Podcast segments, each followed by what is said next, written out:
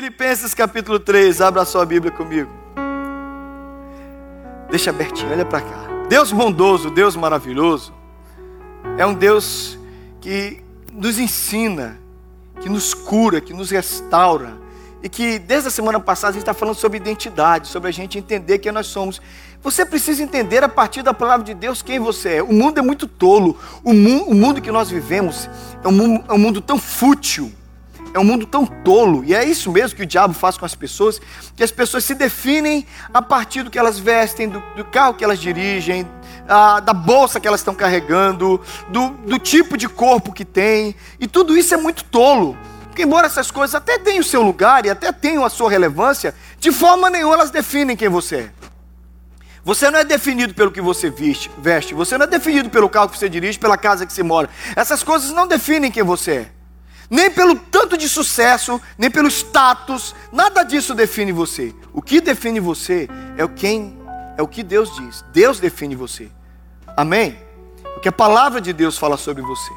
Então nós estamos falando sobre identidade. Vocês lembram que semana passada eu achei legal que muita gente não tinha assistido Toy Story e eu comecei a partir do quarto filme, que é, que é aquele ali, o Forky. Lembra que eu contei a história semana passada? Que ele se tornou o brinquedo preferido da Bonnie, mas ele foi tirado do lixo. Então diziam para ele: Você é um toy. Ele dizia: Trash. Não, você é um toy. Ele: Trash. Eu falei para vocês: o Fork foi o nosso professor no início da pregação semana passada. A lembrança de que às vezes nós esquecemos que fomos tirados do lixo, tirados do mundo, do império das trevas e feitos filhos de Deus, e a gente começa a achar que nós somos de novo aquele lixo na historinha do desenho animado. Vale a pena se assistir, porque ele sempre, cada vez que acontece alguma coisinha, que ele vê uma latinha de lixo, ele quer ir pro lixo. Trash! Parece a gente, né? A gente quer voltar pro lixo, esquecendo que Deus nos tirou de lá, nos transformou. Nós não estamos mais lá. Mas a crise do brinquedo é uma crise de identidade, por isso eu usei como ilustração semana passada, das crises que nós sentimos e vivemos porque não sabemos quem nós somos. Deus quer nos definir. E Deus nos define, eu usei a semana passada, 2 Coríntios capítulo 5, que diz que quem está em Cristo, a nova criatura, as coisas velhas passaram, eis que tudo se fez novo. E a gente aprendeu essas três lições, que embora eu já seja uma nova criatura, ainda não estou pleno, eu estou num processo de transformação, e porque eu estou nesse processo de transformação, eu sei que lá na eternidade eu vou ser aquilo que eu, ser, que eu tenho que ser completamente. A gente aprendeu que nós somos frutos de uma história de amor e morte, o amor de Cristo que nos constrange, a sua morte que veio sobre nós e nos justificou, lembram disso? E a terceira coisa que a gente aprendeu semana passada é que eu sou cidadão de um novo país. Eu era do Império das Trevas, fui transportado para o reino do Filho do seu amor, e aqui eu fui feito embaixador de Cristo. Então eu tenho uma nova ocupação, uma nova função. Por onde eu ando, eu sou embaixador, você é embaixatriz do reino de Cristo. Amém?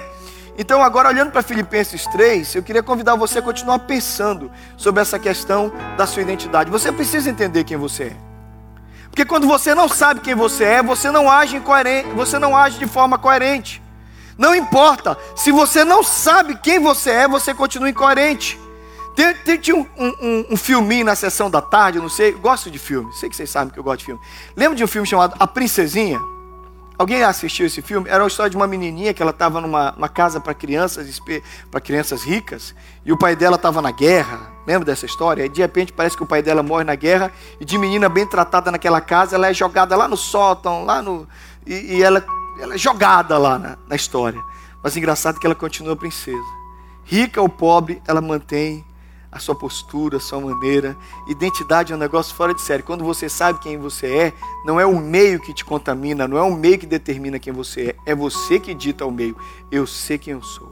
Esteja onde eu esteja, debaixo de qualquer tipo de pressão, eu continuo sendo quem eu sou. Você precisa ter a sua identidade bem definida. Porque senão o college vai definir a sua identidade. Se você formou na high school e você não sabe quem você é, quando você bater no college e os caras te pressionarem lá, você muda de, você muda de mente. Se você não sabe quem você é, você vai parar no meio da festa e você muda por causa da festa e você acaba virando chuchu. Chuchu pega o gosto do que tem na panela. Se tem carne, o chuchu tem gosto de carne. Se tem cebola, tem gosto de cebola. Você não é o chuchu. A sua identidade é definida em Cristo. E você precisa saber muito bem quem você é, para que as pressões não definam quem você é, mas você saiba, você tenha certeza em Cristo da sua identidade. E a partir daí tudo, todos os ambientes vão ter que aceitar quem você é. O ambiente é que tem que se dobrar a sua identidade, não é a sua identidade que se dobra o ambiente. E eu nem sei porque eu estou falando isso logo no início da mensagem, mas Deus sabe. Então cuidado. Não deixe o ambiente dizer quem você é. Não, de, não deixe as circunstâncias, nem as pessoas dizerem, nem as pessoas investirem em você com, com a, a nomenclaturas, com nomes, com apelidos. Eles vão tentar dizer quem você é. Mas isso não diz quem você é. Sua identidade é de, determinada por Deus. Amém? Quando Sadraque, Mesaque Abidnego, quando os amigos, ah, na verdade, esses são os nomes que foram dados para eles. Daniel, Misael, Azarias, seus, Daniel seus amigos vão para a Babilônia. A primeira coisa que acontece quando eles chegam lá é que o nome deles é mudado, para que a identidade deles seja afetada. Mas não importa, mudaram os nomes, mas Daniel continuou sendo o homem de Deus. Colocaram o nome dos deuses deles sobre eles, mas eles não aceitaram. Sabe por quê? Porque identidade é algo que Deus coloca em nós. E depois que eu sei quem eu sou em Jesus, ninguém vai tirar isso de mim. Diga amém. Então você precisa entender quem você é em Cristo. Para que ambiente nenhum, para que amigo nenhum, para que colega nenhum, para que ninguém tire quem você é. Eu sei quem eu sou. Não importa quem está ao meu redor, não importa o ambiente, não importa as circunstâncias. As circunstâncias nas quais eu estou, eu sei quem eu sou em Cristo. Falando ainda sobre características e falando ainda sobre a nossa identidade, Paulo fala lá no capítulo 3. A gente vai para o versículo 2. Acautelai-vos dos cães, acautelai-vos dos maus obreiros, acautelai-vos da falsa circuncisão. Versículo 3. Porque nós é que somos a circuncisão, nós que adoramos a Deus no Espírito e nos gloriamos em Cristo Jesus e não confiamos na carne. Bem que eu poderia confiar também na carne, se qualquer outro pensa que pode confiar na carne, eu ainda mais. Circuncidado ao oitavo dia, da linhagem de Israel, da tribo de Benjamim, hebreu de hebreus, quanto à lei fariseu, quanto ao zelo perseguidor da igreja, quanto à justiça que é na lei, irrepreensível. Mas o que para mim era lucro, eu considerei por perda por causa de Cristo. Sim, deveras considero tudo como perda por causa da sublimidade do conhecimento de Cristo Jesus, meu Senhor, por amor do qual perdi todas as coisas e as considero como refúgio para ganhar a Cristo e ser achado nele, não tendo justiça própria que procede da lei, senão a justiça mediante a fé em Cristo, a justiça que procede de Deus, baseada na fé para o conhecer e o poder da ressurreição e a comunhão dos seus sofrimentos, conformando-me a Ele na sua morte, para de algum modo alcançar a ressurreição dentre os mortos. Não que eu tenha já recebido ou tenha já obtido a perfeição, mas prossigo para aquilo para o qual também fui conquistado por Cristo Jesus. Irmãos, quanto a mim, não julgo haver alcançado, mas uma coisa faço esquecendo-me das coisas que para trás ficam e avançando para, que, para aquelas que estão diante de mim. Prossigo para o alvo, para o prêmio da soberana vocação em Deus, em Cristo Jesus. Obrigado pela tua palavra, palavra santa, palavra boa, palavra que renova a nossa alma. Obrigado, Senhor, porque mediante a ela nós somos definidos. Obrigado porque esse mundo não nos define. Obrigado porque a circunstância não nos define. O Senhor nos define. E é a partir do Senhor que nós aceitamos quem nós somos. Em nome de Jesus. Amém. Eu estava contando no primeiro culto que em, lá no Mato Grosso, um sujeito apaixonado por carros esportivos, um mecânico, conseguiu comprar o seu primeiro carro. Comprou um Uno Mille. Alguém já dirigiu um Uno Mille? Alguém já teve um Uno? Um dos melhores carros do mundo, porque eu já tive Uno. E o Uno, eu tive dois Unos. Inclusive eu contei, né? O negócio de pegar duas vezes é horrível. Você não sabe onde você contou as coisas, histórias. Acho que eu contei no culto, né?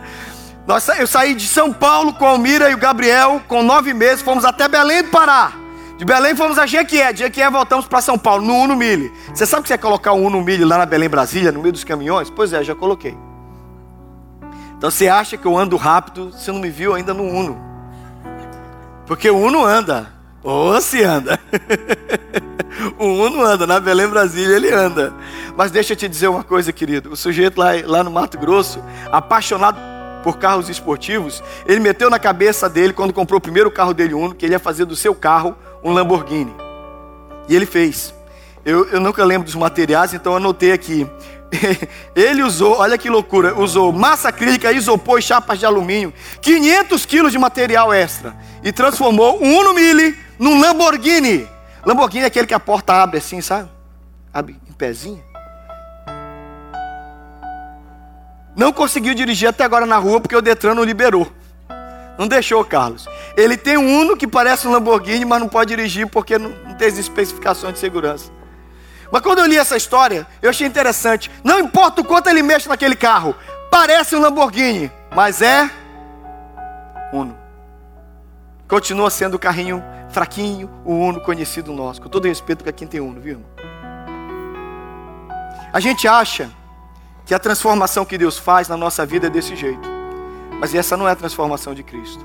A gente acha que Cristo vem na nossa vida para nos melhorar. Para pegar um negócio meio bagunçado que nem o Thales, eu vou dar uma melhoradinha. O crente é uma pessoa melhorada. Ele já era legal lá no mundo, veio para a igreja, chegou na igreja, a igreja melhorou um pouquinho, ele parou com alguns hábitos fez, agora ele é uma pessoa melhorada. Não. Isso não é Cristo. Isso não é o verdadeiro evangelho. O nome disso é religiosidade.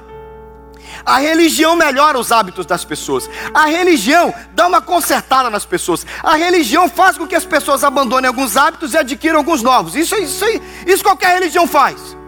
Mas isso não é o evangelho de Cristo. Porque Cristo não pega uma pessoa e faz uma pessoa melhorada. E não pega o Rodrigo e diz assim: vou dar uma ajeitadinha do Rodrigo, vou pegar esse Unumid e transformar numa aparência de Lamborghini. Mentira! Isso não é a verdade.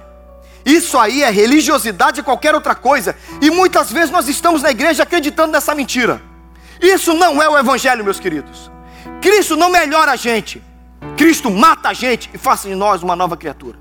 Ah, o Evangelho muda a nossa vida para sempre. Eu creio sim numa mensagem que esse livro me ensina que nós somos transformados por Cristo. Um crente não é um sujeito melhorado, é um sujeito transformado. Nós não somos melhorados pelo Evangelho. Paulo disse: Eu podia confiar na minha carne. Paulo, como judeu, já era um homem muito bom, obediente, irrepreensível, fazia tudo certinho, era um fariseu. E na época ser fariseu era coisa boa. E aí Paulo chega e diz: Gente, entende uma coisa? Tudo aquilo que eu achava que era grande coisa na minha vida, eu considerei como nada, como lixo. A palavra no grego é escubala, é a palavra como se fosse para esterco. Aquilo tudo que eu achava que eu me vangloriava, eu sou benjamita, eu sou hebreu de hebreus, eu sou um fariseu, eu sou zeloso com a lei. E Deus pegou todo aquele orgulho de Paulo e jogou no lixo. Não serve, Paulo. Sabe por que, que Paulo fez isso? Porque Deus desconstruiu aquele homem e fez dele um novo homem e deu para ele a identidade de Cristo. Olha para cá. O que Cristo fez com você não foi te melhorar. Cristo transformou você. E é importante que você entenda quem você é em Jesus, para que você nunca mais viva tentando achar que você deu uma melhorada. É aqui que o diabo trabalha com a gente. Olha aqui, ó. O diabo trabalha com a gente na nossa mente, dizendo assim: você continua aquilo lá, você é aquilo mesmo, você não vai mudar nunca. Isso é mentira de Satanás. Amém? Amém. Concorda comigo? Quando o diabo diz que você não vai mudar nunca, é mentira de Satanás. Porque quem diz que a gente não muda é o diabo. Porque o nosso Deus é um Deus transformador. E quando ele transforma, a primeira coisa que ele quer que a gente entenda, que eu quero que você entenda, e que a gente precisa entender nessa série de mensagens, a nossa identidade tem que mudar. Ele pegou quem você era e disse: você é uma nova criatura. Paulo, olha como Paulo entende isso também, nessa questão de identidade e que nós somos em Jesus. Pode ler o texto comigo? Posso ouvir as vozes de vocês? Posso ouvir as vozes de vocês? Vamos lá? E ser encontrado que procede da lei, mas a que vem mediante a justiça.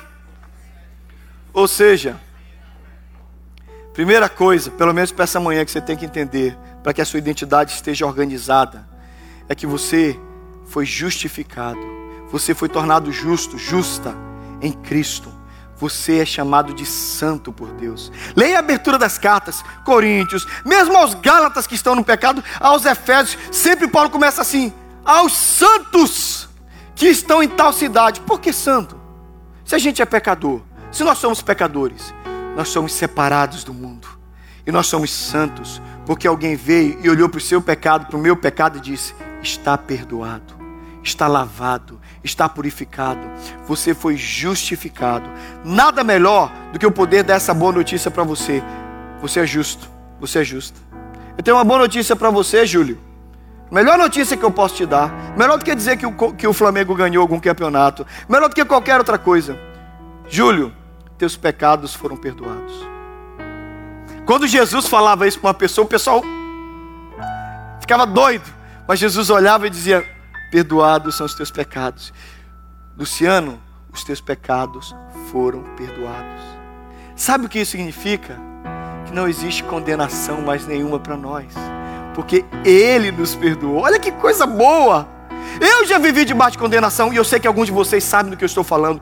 É horrível andar debaixo de um peso, de algo que diz você fez, você errou, você não presta, você é lixo. A condenação arrebenta com a gente. Mas o dia que você entende que você é em Jesus, o peso sai de cima dos seus ombros. Por um motivo, você foi justificado. Olha para cá. Não tem jeito melhor do que dizer isso que eu vou falar agora. Justificado. Jesus olhou para você e disse: Bruno, você é justo. Por quê? Porque eu estou dizendo, eu sou Jesus. Acabou. Jesus jogou sobre nós a sua justiça e nos chamou de santos. Do céu, Deus vê dois tipos de pessoas somente na terra: os ímpios e a sua igreja, que são santos por causa do sangue do Cordeiro que está sobre nós. Olha que bênção, gente. Você é um santo, uma santa separado por Deus. Você vai morar no céu com Jesus. Aleluia.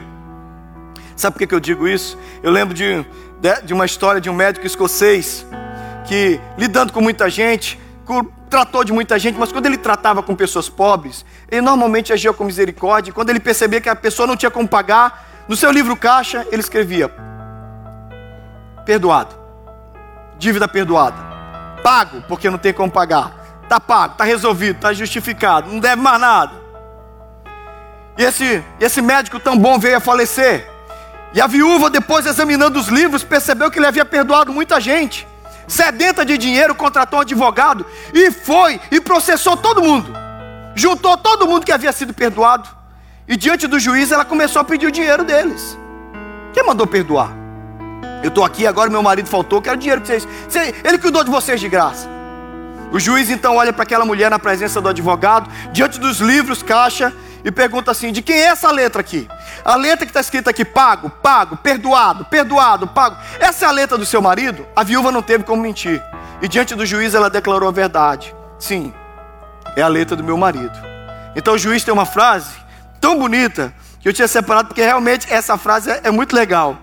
Em nenhum tribunal do mundo a senhora vai fazer com que alguém pague uma dívida que já foi perdoada, porque essa dívida já não existe mais. Em nenhum tribunal do mundo a senhora vai fazer com que alguém pague uma dívida que já foi perdoada, porque essa dívida já não existe mais. Olha aqui, queridos, um dia todos nós vamos diante do tribunal do eterno. Todo mundo vai estar diante do grande trono branco. E eu tenho uma certeza maravilhosa na minha alma. Eu vou me chegar diante do juiz perdoado, lavado e purificado, não porque eu mereça, mas porque Jesus olhou e escreveu, escreveu na minha ficha, escreveu lá no lugar que tinha todos os meus pecados, está perdoado, e escreveu com tinta de sangue derramado no Calvário. Que tal você se alegrar com isso? Que tal você se entender, se compreender, entender a sua história, a sua vida, achar razão para tudo que você faz e ainda vai fazer a partir desse ponto de vista? Você foi perdoado, você foi, foi perdoada para sempre, acabou. E aquele peso que você sentia para você foi embora. Eu assisti na década de 90 Rei Leão. E eu lembro que das coisas que eu mais achava interessante do Rei Leão é que durante todo o filme o que mais o Simba faz é lutar com a culpa que ele tinha da morte do pai dele, do Mufasa. E ele vai com a culpa até a briga com o tio. Como é o nome do tio? Scar diante do Scar, quando ele crava a unha, ele fala assim: Hum, eu lembro dessa cena, onde é que eu já fiz? Ah, é, deixa eu te contar um segredinho antes de, eu te matar. Eu, fui eu que matei o Mufasa. Na hora que o Simba descobre que ele não é o culpado pela morte do Mufasa, o que é que acontece com a história? Saiu a culpa, ele ganhou a coragem do leão, e ele parte para cima e vence o inimigo. É só um filme, é só um desenho animado, mas é uma lembrança que enquanto você vive debaixo de culpa, você não rende nada, você não presta para nada, porque uma pessoa debaixo de culpa está sempre para baixo. Não, eu fiz, eu matei, eu sai dessa. Jesus te lavou no sangue, ele te perdoou, ele fez de você uma pessoa justa, não nas tuas obras. O perdão de Cristo, Luciano, foi para tudo que você já fez no passado. Oh, meu querido Júlio, tudo que você vai fazer ainda, Ele já te perdoou. O perdão de Cristo abrange o nosso passado, o nosso presente, o nosso futuro. E a boa notícia disso é que nós somos perdoados para sempre. E agora é hora de você bater palma de oba, vamos pecar, né? Uhul! Já que ele vai perdoar, eu vou pecar. Não, é nessa hora que você lembra que o amor de Cristo nos constrange. Foi o texto que eu li semana passada, da pregação da semana passada. O amor de Cristo nos constrange, que um morreu por todos, logo todos morreram, para que aqueles que morreram não vivam mais para si mesmos, mas vivam para aquele que morreu e a si mesmo se entregou por ele. Sabe o que é, que é bom? Depois que Cristo nos ama, a gente serve a Jesus e ama Jesus, e tudo que a gente faz é por amor, já não é por tradição, já não é por religiosidade. Eu não tenho mais a condenação, Ele me perdoou eu estou livre. Amém? Aí a Bíblia grita para nós o que é que diz aquela o finalzinho do capítulo 8 de Romanos. Quem tentará acusação contra os eleitos de Deus? É Deus quem justifica. Quem os condenará? Se foi Cristo Jesus que morreu, ou antes quem ressuscitou, o que está à direita de Deus e intercede por, por nós? Quem nos separará do amor de Cristo? Será tribulação, angústia, perseguição, ou fome, ou nudez, ou perigo, ou espada, como está escrito: Por amor de ti somos entregues à morte todos os dias, e fomos considerados mesmos como ovelhas para o matadouro. Em todas estas coisas, porém, somos mais do que vencedores por causa daquele que nos amou. Porque eu estou bem certo de que nem morte, nem vida, nem anjos, nem principados, nem coisas do presente, nem do porvir, nem poderes, nem altura, nem profundidade, nem qualquer outra criatura poderá nos separar do amor de Deus que está em Cristo Jesus. A boa, a boa notícia, a boa nova, o Evangelho, ninguém pode te condenar. E mesmo, eu não sei se você já expulsou demônio, mas uma coisa mais interessante sobre expulsar demônio, que às vezes manifesta, a pessoa começa a querer falar umas coisas para você. Uma da, o dia que você entende quem você é, não sei se você já enfrentou algum demônio, um demoniado, eu já. Você vai orar para ele começa a querer, querer falar coisas. Eu vou te matar, eu vou fazer isso, eu vou destruir teu ministério. Eu digo, você não vai fazer nada disso. Porque eu sei quem me justificou. Eu sei que sangue está sobre mim. Eu sei quem me protege toda a sua vida passa a ser vista a partir desse ponto. Ninguém me condena. Ninguém pode me condenar. Ele já me justificou. Eu sou justo, você é justa, porque ele te fez santo e santa. Amém? Que notícia boa, né?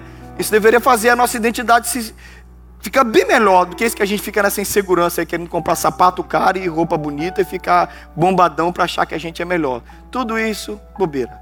Só Jesus define quem nós somos. O texto diz assim: para conhecer o poder da sua ressurreição e a comunhão dos seus sofrimentos, conformando-me com ele na sua morte. O que isso quer dizer? Paulo está dizendo para nós que ele entendia a sua identidade, você precisa entender a sua identidade também. A partir dessa verdade, eu sou participante da morte e da ressurreição de Cristo. Essas coisas precisam estar no nosso coração. Semana passada eu citei a cruz e Paulo está dizendo: por favor, não se assustem que eu tenho que repetir essas coisas para vocês, vocês têm que entender.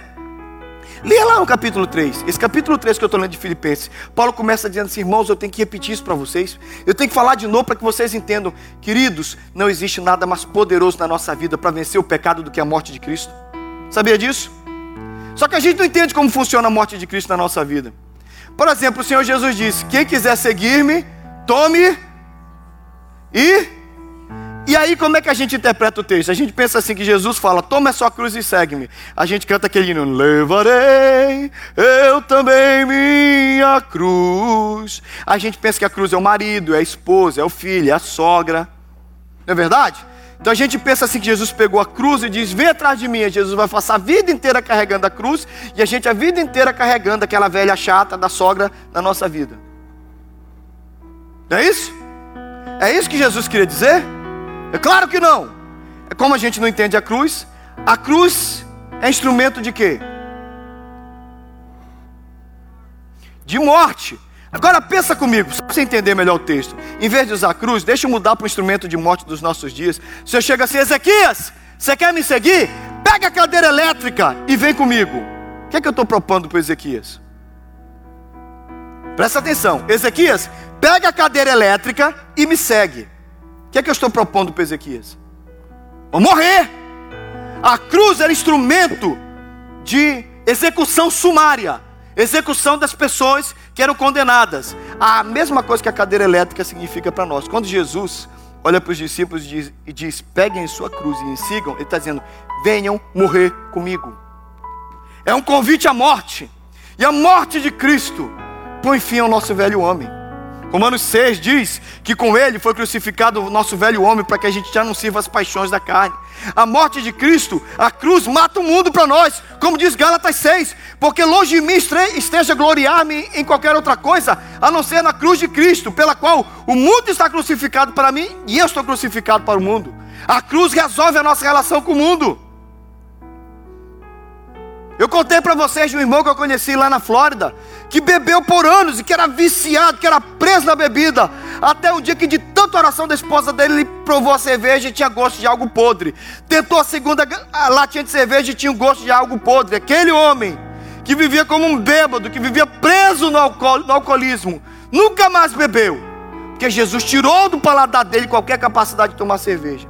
Morreu o velho homem, nasceu um novo homem, um servo de Deus contou isso na mesa chorando para mim ali. Eu digo, oh, glória a Deus por isso. Quando Cristo muda a nossa vida, não somente eu morro para esse mundo, mas o mundo morreu para nós, para mim também. Não tem mais graça, não tem mais interesse. Eu fui transformado por Cristo. Morre o velho homem. Um amigo meu, eu trouxe aqui, pastor Manuel Mendes Neto, pastor da igreja presbiteriana lá de Itamonte, sul de Minas Gerais. Homem de Deus, casando com a Rebeca. A Rebeca, aquela menina que cresceu na igreja, crente, crente. E ele tinha levado uma vida perigosa no mundo antes de encontrar Jesus. E já chegando perto do casamento, disse: Rebeca, eu preciso te contar a minha vida, eu preciso contar a minha história para você. E ele começou: Olha, antes que você resolva realmente subir no altar e casar comigo, eu fiz isso, eu fiz isso. De repente a Rebeca disse: Para, Manuel, para. Não quero saber disso, não. Não, mas você tem que saber. Você tem que saber tudo que eu fiz. Você casar comigo já sabendo. Não, porque eu não vou casar com aquele Manuel. Eu vou casar com esse aqui. Aquele lá morreu. Esse aqui é um novo homem que Deus fez. É com esse homem que eu vou casar. Quando a gente entende que a morte de Cristo não somente põe fim um velho homem, mas faz nascer um novo homem, a gente entende que não somente a cruz nos matou, mas o sepulcro vazio nos fez nova criatura. Morremos com Cristo, ressuscitamos com Ele no terceiro dia para uma novidade de vida. Amém? Isso põe fim àquele medo que a gente tem. Uma vez uma pessoa chegou para mim e disse: Pastor, morro de medo de perder minha salvação. Eu digo assim: Você não devia. Se você morreu com Cristo e ressuscitou com Ele, você é filho e filha de Deus. E se você é filho e filho de Deus, você é uma nova criatura. E como nova criatura, você nasceu para viver para sempre com Jesus. Entenda isso em nome de Jesus para sempre. O velho homem morreu. Morreu o velho Lucas. Morreu o velho Júlio. Morreu o velho Ed. Quem vive agora é um novo. Nós vivemos para Jesus. A nova criatura vive para Ele. Ressuscitei, sou de Jesus. Sou uma nova pessoa. Amém? Deixa isso tomar conta do seu coração. Deixa essa verdade entrar na sua vida. Quando você é uma nova criatura, um novo nascimento, que você ressuscitou com Cristo, uma nova criação de Deus, a ressurreição de Cristo trouxe vida sobre você. Você já não é mais aquela pessoa. Mas o texto diz mais.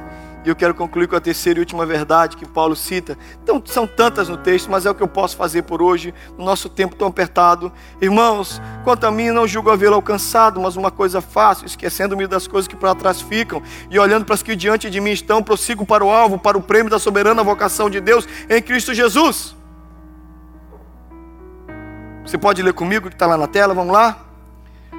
Eu sou vocacionado soberanamente para um prêmio eu fui chamado, e você também. Paulo está dizendo, eu fui vocacionado, eu fui chamado. Uma soberana vocação para um prêmio. Olha aqui, Paulo está dizendo, eu estou em mudança. Eu estou em crescimento. Eu estou sendo transformado. O melhor do Carlos Pereira ainda não apareceu, mas vai aparecer. Abre seu coração, Carlos. Confie nisso. O melhor do Marcelo ainda não veio. Sabe por quê, Marcelo? Porque Cristo está trabalhando em você. A Bíblia diz que a vereda do justo é como a luz da aurora que vai brilhando mais e mais e mais e mais até ser dia perfeito. Um dia você vai ser dia perfeito. Um dia, Georgia, você vai estar pronta. E o dia que você estiver pronta, Georgia, você vai ser a imagem de Jesus. Esse é o prêmio. O prêmio do céu, irmãos, não é você chegar e ganhar uma coroa. Eu sei que a gente aprendeu isso na escola do Mical quando a gente era criança, que a gente vai chegar no céu. Ah, vou receber minha coroa na glória, né? Aí você pega, coloquei uma coroa no céu, vou ter uma coroa bonitinha, agora eu de Jesus. Não, não, não é isso. Sabe o que é o prêmio no céu, irmão? Você vai ser semelhante a Jesus. Deus vai terminar a obra em você, vai dizer: está pronto. Ele vai olhar para você, Larissa, e vai dizer: Larissa, você está igualzinho Jesus. Eu, esse é o meu projeto, era o meu projeto desde o início. Eu sei que vocês não entendem isso até. Quem é solteiro não vai entender, mas quem tem filhos, os pais vão entender o que eu vou dizer. Eu não entendia isso até quando eu vi o Gabriel. Quando eu vi o Gabriel, quando eu vi a Ana Luísa. A coisa mais gostosa do mundo é você se ver num outro ser. Você já sentiu isso? Os pais sabem do que eu estou falando. O olho é meu. O nariz é feio, mas é meu. O cabelo é ruim, igual o meu. A cor da pele, igual a minha. É, quase lá. Multicolor. Olha aqui. Quando Deus nos criou, a Bíblia diz que Deus fez o homem à sua imagem e semelhança. Sabe o que Deus queria? Deus queria se ver em nós. Deus colocou dele, muito dele, em nós. Assim como é um prazer para um pai se ver num filho, para uma mãe se ver num filho, é um prazer de Deus se ver em nós. Sabe o que é que Deus está buscando ver da sua glória em nós? A imagem de Cristo. Então ouve aí, Rodrigo, para você se alegrar. Rodrigo, Deus está trabalhando em você. Porque você vai ficar igual a Jesus. Porque durante toda a eternidade, o projeto de Deus na sua vida, Rodrigo, é cuidar de você, transformar em você, até que você chegue a imagem de Cristo. E quando você estiver na imagem de Cristo, você vai estar na imagem de Deus e Deus vai estar feliz. Deus está formando em nós a imagem do Cristo vivo. Por isso, o melhor do Odair não apareceu ainda. Odair, o melhor de você está vindo, porque você vai chegar à estatura do varão perfeito. Está entendendo? O melhor, o melhor sobre você, Adriana, ainda não veio. Você é muito legal, você é mamãe, o pessoal te ama, mas o melhor da Adriana está vindo ainda você vai chegar à imagem de Jesus, parecida com Jesus. E o, e o pai vai olhar e vai dizer: Agora sim, Adriana, você está semelhante com a imagem do meu filho Jesus. Você é minha filha, restaurada, completa, curada. Todas essas mazelas que lançaram sobre nós, todos esses traumas que a vida trouxe sobre a gente, todos esses momentos, todos esses preconceitos, todas essas inseguranças, todas essas mentiras vão tudo embora de nós. Tudo isso um dia vai ser lavado definitivamente. Tragada foi a morte pela vitória, e a vida plena de Cristo vai estar plena em nós. Sabe por que, que a gente gasta tanto dinheiro tentando ajeitar o corpo? É tanto dinheiro, tanto dinheiro, o que se gasta em clínicas de. Como é que é? Estica e puxa, como é que chama? Estética e plástica e tudo. Sabe por que, que se gasta tanto nisso? quilos. Gente, você tem toneladas de maquiagem que são usadas por ano. Como diz o Robert, é mentira, né, Robert? Isso é mentira. É fake. É fake. Nós não gostamos de quem nós somos muitas vezes. A gente muda a cor do cabelo, a gente vai para academia. Querido, toda essa questão de autoimagem não vai ser resolvida aqui na Terra. Primeiro que você vai ficando velho, vai tudo despencar de qualquer jeito. Aceite, dói menos. Não é para ficar relaxado. Cuide do templo do Espírito Santo. Mas de qualquer jeito, tudo isso vai passar. Vai engilhar, vai ficar feio, vai ficar veinho. Aceite. Eu tenho 49, eu sei do que eu estou falando. Mas eu quero te lembrar uma coisa. Ainda que o nosso corpo exterior se corrompa, o interior se renova a cada dia, disse o Senhor. E a lembrança que eu tenho para você que não gosta e não se aceita é que a única forma de nós nos aceitarmos é ver a imagem de Cristo em nós porque isso aqui nunca vai nos satisfazer. Isso aqui nunca vai nos satisfazer. Isso aqui, isso aqui, isso aqui, nada disso vai nos satisfazer. Isso aqui também não. Mas quando Cristo estiver plenamente formado em nós, nós vamos entender para o que nós fomos criados. E aí sim nós vamos ser felizes. Você quer se sentir pleno? Você quer se sentir satisfeito, satisfeita? Você quer se sentir alegre? Entenda, a imagem de Cristo está sendo formada em você. Você foi chamado soberanamente para receber um prêmio. E o prêmio é Cristo em vós, a esperança da glória. Tranquilize o seu coração com essa verdade. Tranquilize o seu coração com essa certeza. E acalme o seu espírito. Ainda que você esteja muito insatisfeito com o que você é, ou com quem você é, ou ainda que você tenha muita dificuldade de aceitação, entenda a identidade de Cristo em você. Sua vida vai melhorar sua vida vai melhorar. Amém? Glória a Deus. Das coisas que eu menos gosto no meu corpo, e eu concluo com isso. Eu tenho uma cicatriz aqui na barriga. Foi uma cirurgia feita às pressas, quando eu tinha 9 para 10 anos, de apendicite. E logo depois dessa cirurgia, uma semana depois, ela precisou ser reaberta porque inflamou tudo. Eu tive problema com alergia, com tudo que você possa imaginar, com pontos internos, pontos externos. Ficou uma cicatriz feia, uma proposta do médico. Um dia faz uma cirurgia plástica. Cresci, adolescência inteira, barriguinha estava até boa, mas aqui, negócio feio aqui, está sempre feio aqui. Eu não gosto disso. Tem uma cicatriz bem feia. Isso mexia comigo. Mas um dia, e eu já contei essa história no vídeo aqui. Um dia Deus começou a me levar para essa experiência. E Deus me chamou para isso. Foi a experiência que eu contei para vocês, do meu pai, que chorou sobre mim enquanto eu tinha essa cicatriz aqui. Enquanto eu era aberto. Nunca esqueci disso. E um dia, quando Deus ministrava o meu coração. Acho que eu contei para vocês, não sei. Eu já não sei onde eu conto as histórias, vi gente que vai contando e às vezes repete, não quero correr o risco de ser repetitivo, mas isso aqui foi reaberto sem anestesia. Meu pai se dobrou sobre mim, chorou em cima de mim. E um dia Deus me perguntou: Você lembra da dor? Não lembro. Você lembra do que aconteceu? Mais ou menos. Do que é que você lembra? Eu lembro do, das lágrimas do meu pai caindo aqui enquanto ele me segurava. Eu lembro do amor que meu pai demonstrou por mim naquele dia. A partir dessa experiência, Nunca mais eu tive vergonha disso aqui. Ando sem camisa, na praia, de boa. Essa é uma cicatriz de amor. Essa é uma cicatriz de mudança. Isso salvou a minha vida. A autoaceitação vem quando você sabe que sua vida pode ser ter marcas terríveis, mas todas elas fazem parte das marcas de Cristo em você. Se você entender isso, mesmo a pior experiência pode se transformar no grande testemunho que vai abençoar outros. Aceite sua vida, aceite sua história a partir da sua identidade em Cristo Jesus. E a partir daí tudo ganha significado, porque Cristo é o Senhor da sua história. Curva sua cabeça, feche os seus olhos. Eu não sei o que você viveu, eu não sei o que você passou, não sei como você sofreu, mas não se defina a partir das cicatrizes, não se defina a partir das derrotas, a partir do que você perdeu, a partir do que dizem, nem permita que o environment, que o, que o clima ao seu redor, que a atmosfera ao redor de você te defina. Sua identidade vem de Cristo, o Cristo que morreu por você e te marcou com a sua morte e com a sua ressurreição.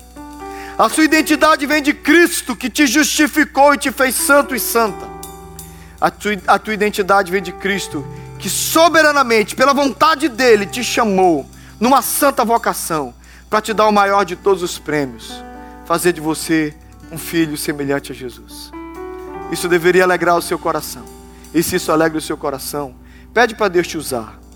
Te usar, como a gente cantou no início, sonda-me, Senhor, e me conhece. Você vai dizer, Senhor, me usa para a tua glória. E por onde eu passar, cada experiência, cada momento, tudo que eu vivi, tudo abençoe os outros. Amém, querido? Vamos orar. Senhor, em nome de Jesus, obrigado pela nossa história, obrigado pelo que passamos, obrigado pelas dores, obrigado pelos sofrimentos. Mas, Senhor, obrigado porque nada disso nos define. O que nos define é a cruz de Cristo, o que nos define é a tua morte, o que nos define foi o teu sacrifício e a tua ressurreição no terceiro dia. O que nos define é que nós somos nova criatura em Cristo Jesus, que o Senhor nos fez justos por causa da morte dele, e que santos agora separados Vivemos uma soberana vocação, um chamado que nos define a partir da tua vontade, vontade eterna, vontade soberana. E a tua vontade, obrigado, é que nós sejamos semelhantes a Jesus, parecidos com Jesus. Obrigado por isso, Jesus. Obrigado por isso. Em nome, em nome do teu filho nós agradecemos, Senhor. Amém, Jesus. Amém.